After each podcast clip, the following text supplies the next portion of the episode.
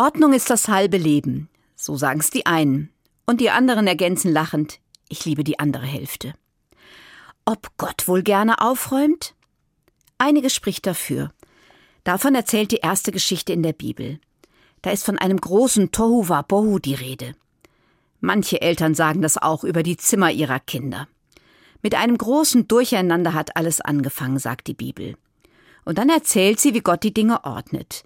Licht und Dunkelheit, oben und unten, Wasser und Land, Pflanzen, Tiere und Menschen. Eins nach dem anderen. Am Ende schaut Gott sich alles an und sagt, es ist sehr gut. Am Anfang war alles gut geordnet.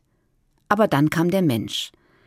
In einer zweiten Geschichte in der Bibel heißt es, Gott setze den Menschen in den Garten, dass er ihn bebaue und bewahre. Gott will also, dass wir verantwortlich leben. Er traut uns Menschen eine Menge zu. Aber dann hat der Mensch die Welt in Unordnung gebracht. Klimawandel, Kriege, Terror und Gewalt, das sind die Spuren, die Menschen hinterlassen.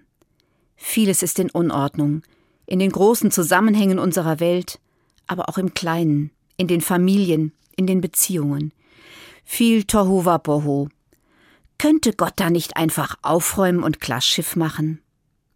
Nein, er nimmt uns das nicht ab. Er hat uns mit einem freien Willen ausgestattet. Unseren Verstand und guten Willen sollen wir nutzen und Selbstentscheidungen treffen. Jede und jeder von uns kann sich für das Gute entscheiden, für das, was dem Leben und dem Miteinander dient, das, was anderen hilft, die Schöpfung bewahrt und den Frieden schützt.